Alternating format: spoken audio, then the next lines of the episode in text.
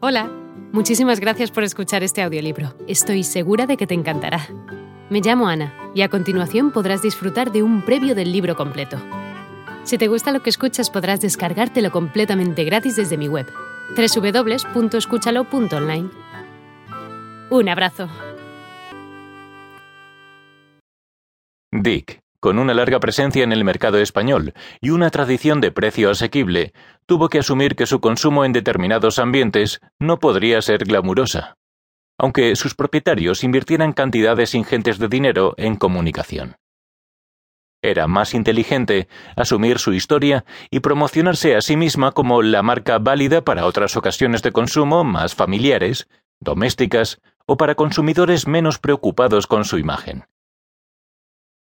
Muchas empresas hablan de manera casi instintiva de servicio excelente, orientación al cliente y cosas similares.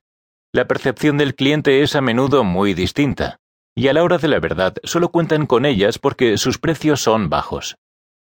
Los precios bajos solo permiten contratar a personas dispuestas a cobrar bajos salarios que no siempre son las idóneas para prestar un servicio excelente, con lo que el círculo vicioso se cierra y perpetúa la situación. Tener una imagen de marca, empresa o producto barato no presupone unos malos resultados comerciales.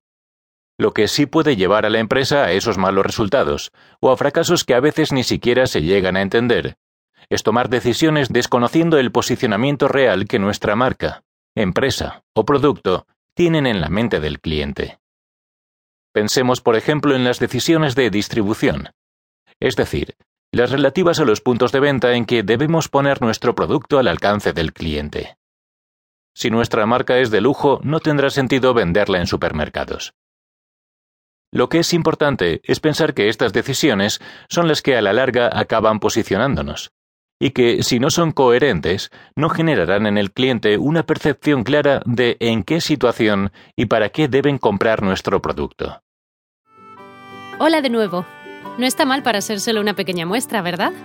Si te ha llamado la atención, recuerda que encontrarás este audiolibro completo y gratis en www.escúchalo.online.